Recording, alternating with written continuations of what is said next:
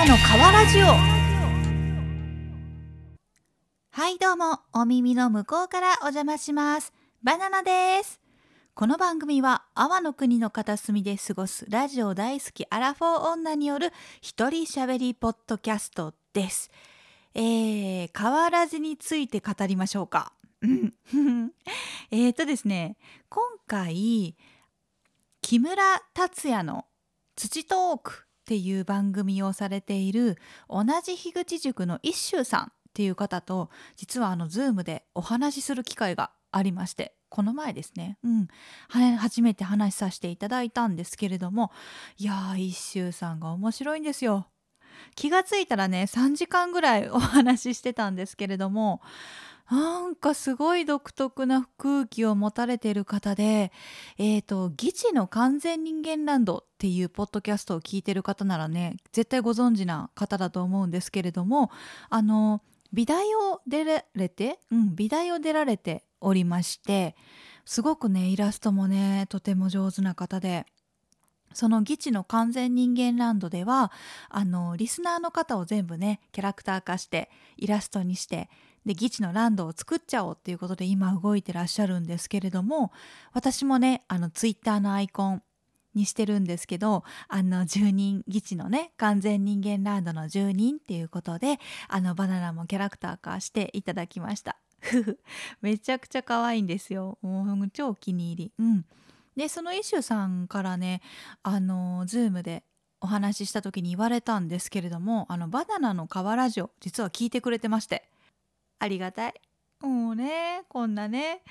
内容のないラジオをこう聞いていただいてて本当に嬉しいんですけれどもでもなんか一周さん曰く「バナナの皮ラジオって内容あるやん。バナナの皮って内容ないって意味なのにあるやん」っていうのをすごい突っ込まれまして「来た来た」と思ってね。いや実はねあのバナナの皮っていうことであの中身がないっていうのともう一つ意味が実はあって、うん、それをねちょっと説明しとこうかなと思うんですけれどもあのバナナの皮っておしゃれじゃない？あのよくねバッグの柄とかにも使われてるじゃないですか。これこそあの現代芸術とかでもアート作品で結構ねバナナってね題材として使われてるでしょ？こう私美術部だったんですけど一時。あのその時も結構写生でバナナのねこうね絵をね水彩画とか油絵とかで結構題材として描いたことが何度かあるんですけれども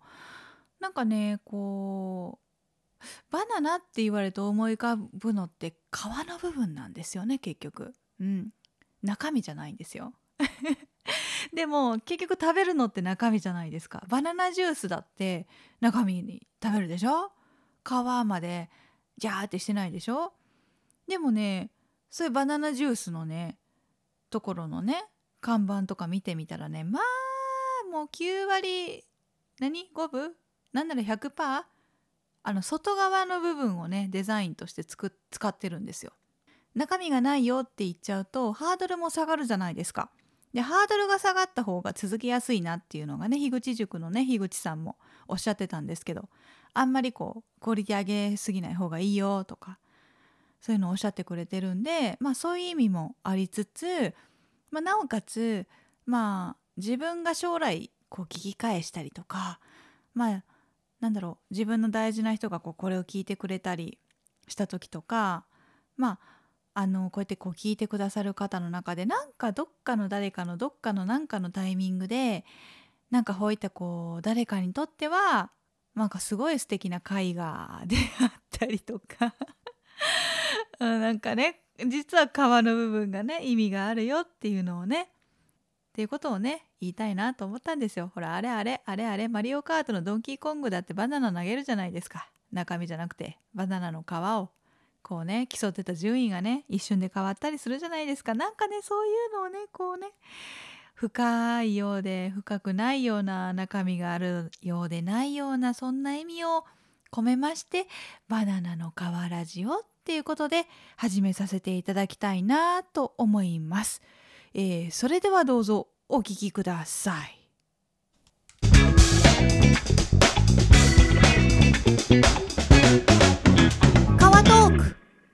川トークとはバナナの皮のように実のないトークのことです。えー、っとね婚活中普通の男性がいないよなっていう話。あのバナナはですねえっとね去年の12月クリスマスの日にあの入籍させていただいたんですけれどもその去年の1月からそのまあそれ以前もですね結構ね婚活っていうのを頑張っておりましてどれぐらい頑張ったかっていうとまあなんかざっとですけどまあでも100人以上の男性とは婚活目的にあったんじゃないかなっていうね。うんうん。何歳からしてたのかな？ガチでやり始めたのは30歳ぐらいかな。30歳ぐらいから結構そういう婚活パーティーとかいろいろ行きだしてまあちなみにあの命かけ出したのは去年からなんですけど。うん。あのもうこの命かけ出したっていう話はねまたちょっとおいおいあの話させていただこうかなと思います。今回はねそっちじゃなくってあの婚活中によくこう女子がねあの話すことなんですけれどもあの私のお客さんとかもですね美容の方のお客さんとかあと普通に友達とかと話しててもまあよく聞くフレーズ「婚活行ってもさ普通の男の子っていなくね?」いやーこれよく聞きますね。実際私もね何なら言ってましたねはい。あーなんだろうなもうこれを結構最近もこう多分に漏れずにフレーズをふと聞いたんですけど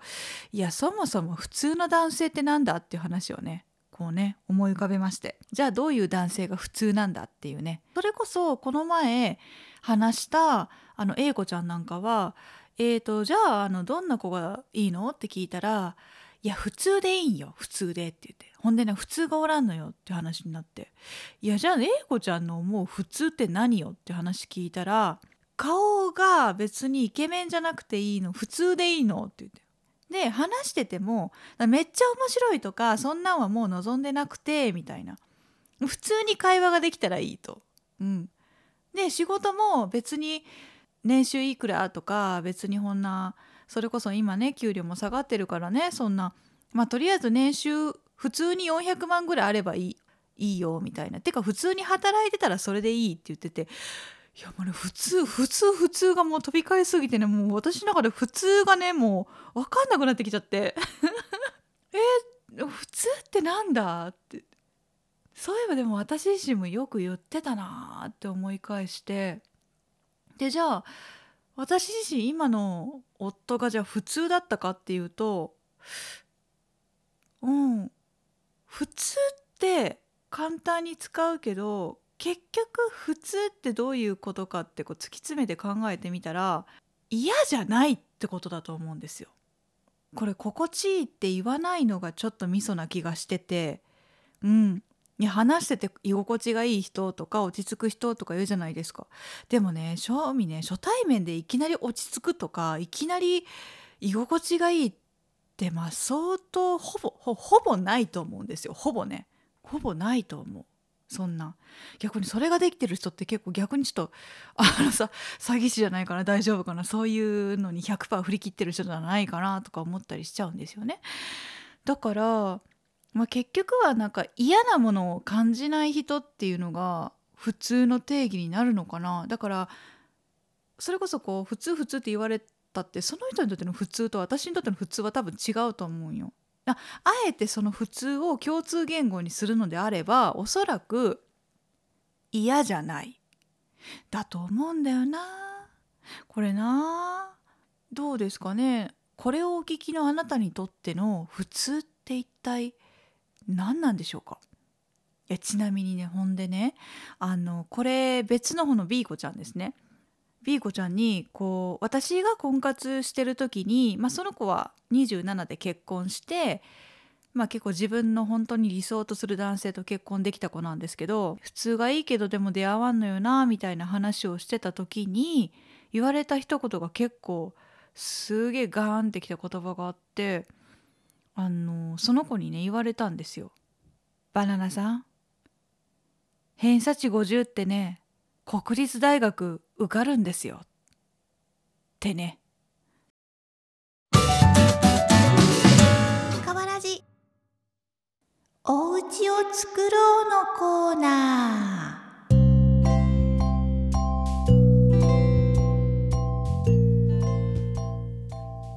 このコーナーはバナナがお家を建てる過程を記録していくコーナーです。えー、見取り図できました。うえーいいやーこのコーナーの1回目かな。1回目だったと思うんですけどその時にねバナナがね白行きに描いたね見取り図があったと思うんですけれどもいやもうそれとはもう雲泥の差。すごい。いやもう全然違う。まあ当たり前なんですけどね。これがねプロと素人お金をもらうもらわないの差ですわ。いやもう全然違う。あげとくのでね見てください。いやーこれそれそれであの見取り図だけじゃなくってめちゃくちゃ感動したのがあの最近の建築関係って皆さんやってらっしゃるんですかね？あの 3D なんですよ。あ 3D あの見取り図自体は平面でまあそれをアップしとくんですけれどもなんかねあのこうムービーになってて外壁から何からこの玄関から入っっていって1階2階とかベランダこんなんとかそんなんを全部まるでその立った家を自分が歩いているかのような目線でこう見ることができるんですよね。うんだからあのおそらくこう昔ってやっぱ平面だったからいやこうイメージしてたのと違うなっていうのがあったあるあったと思うんですけどこれ絶対そういうのないだろうなと思いました。うん、だってねなんかもうあここにこのドアがこんな風につくんだとかあここの広さってこんなんで椅子置いたらこんな感じなんだっていうのがねほんとわかるんですよ建てる前から。いやーなんかね安心してこう任すことっていうのができましたね。うんなので 3D のねあの見取り図っていうのはあの絶対皆さんあのもしねこれからお家をお願いすることがあるんだったら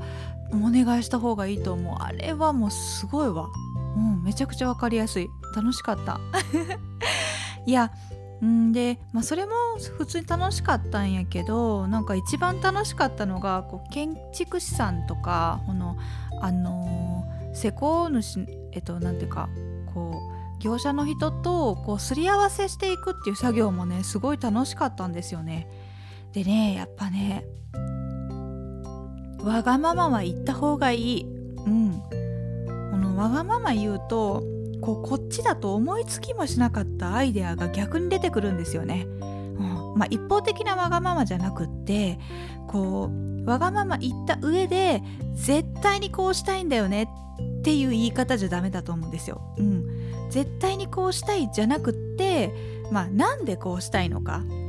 しかもこれもなんとなく不快とかでもいいと思うんですよ。こうあここのなんかこうあの廊下が細いのは本当なんかいや部屋が広くていいのは分かるんだけどなんか無理とかなんかそういうなぜならばなんか不快なんです苦しいんですとかそういう感情面のものとかもちろんこう自分のちゃんとした意思ですよね。っていうのをきちんとやっぱ説明した方がいいと思うんですよね。うん、だからなんだろうな意見を通そうと思わずに自分の意見を知ってもらう。んでそれで返ってくる相手の意見も知っていくっていうのが大事だなって思いました。それがねこうこのすり合わせができるとあの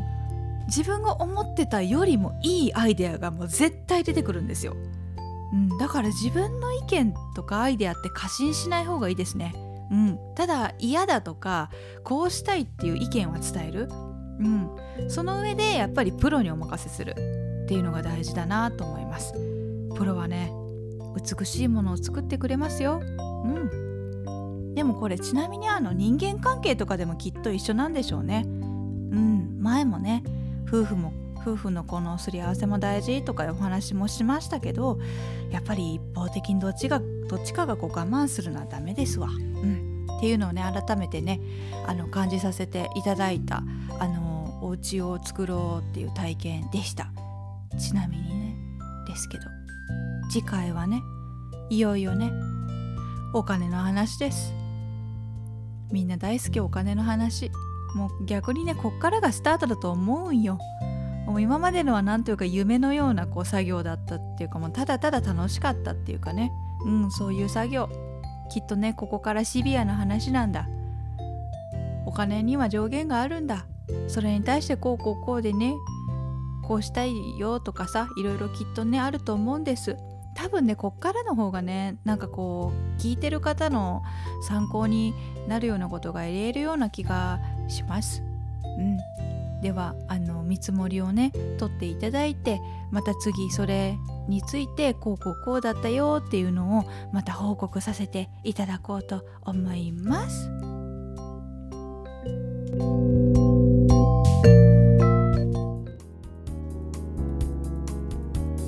えー、来月5月の末頃にですねえっ、ー、と高知に旅行に行ってきます。